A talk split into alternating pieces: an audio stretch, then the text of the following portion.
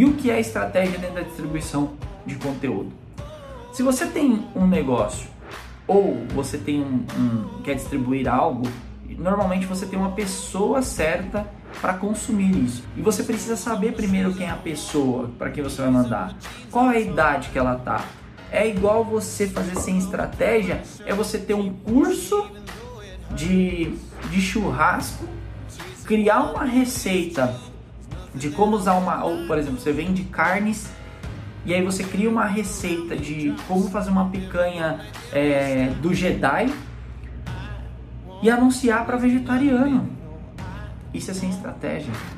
Aí você vai colocar o dinheiro. Mas o Aiza falou que ia colocar dinheiro e ia funcionar. Ia dar certo. Mas você está anunciando uma pessoa errada. Você está mandando para o interesse errado. Então não adianta. Você precisa ter estratégia. E aí é o jeito certo de você fazer a estratégia na distribuição. E como com estratégia? sabendo quem é sua persona, sabendo quando você vai postar, qual, quais serão os dias que você vai fazer a, a, a, distribuição do seu conteúdo, quando que você vai entregar, qual é o orçamento que você vai utilizar. Pô, vou colocar seis reais por dia, vou colocar é, quantos quantos vídeos eu vou impulsionar, quantas publicações eu vou impulsionar por mês e fazer a conta e definir, tá? Hoje eu vou impulsionar para pessoas que têm semelhantes ao meu consumo, é, que tem interesse em alguma coisa ou personalizado. E aí, que dias, que dia acha isso que você está falando? Bom, dentro do, vou usar o Facebook como, como exemplo, você tem três tipos de, de, de públicos a distribuir o seu conteúdo. Três. O primeiro são os públicos de interesse, tá? E ele tem que estar dentro da sua estratégia. O que é o público de interesse? Vamos lá, eu vendo carnes, eu faço curso de churrasco, eu quero pessoas que têm interesse em churrasco, em trabalhar com churrasco, em comer carnes. Então eu vou criar públicos que têm esse interesse. Então minha distribuição de conteúdo vai ser só para pessoas que têm o, o interesse naquele determinado assunto. Qual é o segundo tipo de público? Público semelhante. Quando você, vamos dizer lá, que você publicou um vídeo e esse vídeo foi super bom, todo mundo viu, assistiu, deu visualização de quase 100%, você tem a possibilidade de criar público semelhante, pedir para as plataformas criarem assim. É, Facebook, eu vou chamar o Facebook por Facebook, ele é o dono do Insta e do, e do Face, ele que comanda a distribuição no gerenciador. Eu quero públicos semelhantes ao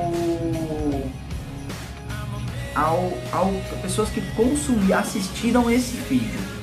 O Facebook vai montar uma estratégia vai achar pessoas que têm proximidade quase exata com pessoas que consumiram aqueles, aquele vídeo. Então ela fala assim, ah, tem mil pessoas aqui que você pode distribuir que são semelhantes àquelas que assistiram aquele vídeo. Ou seja, a sua estratégia vai ser muito mais assertiva. Quando você mandar, por exemplo, um curso, fala assim, ó, gente, é, eu estou fazendo um curso para churrasco, vou te ensinar a fazer as melhores peças, trabalhar com car carnes nobres e não nobres, e, e, e, você dispara. Essa pessoa que assistiu o seu vídeo quer uma receita massa, um conteúdo forte de, de, de churrasco, ele vai consumir, ele vai ver. E minimamente ele vai curtir, ele vai engajar e ele vai fazer parte daquele seu daquela sua bola de neve, que é a pessoa consumiu, ela tá lá para você gerar uma estratégia para um próximo anúncio. Então, esse é o segundo tipo, que é o semelhante. O terceiro é o personalizado. Você pode achar pessoas que, que interagiram com o seu Facebook, pessoas de, que deram um like nas suas, nas suas publicações, engajaram com você.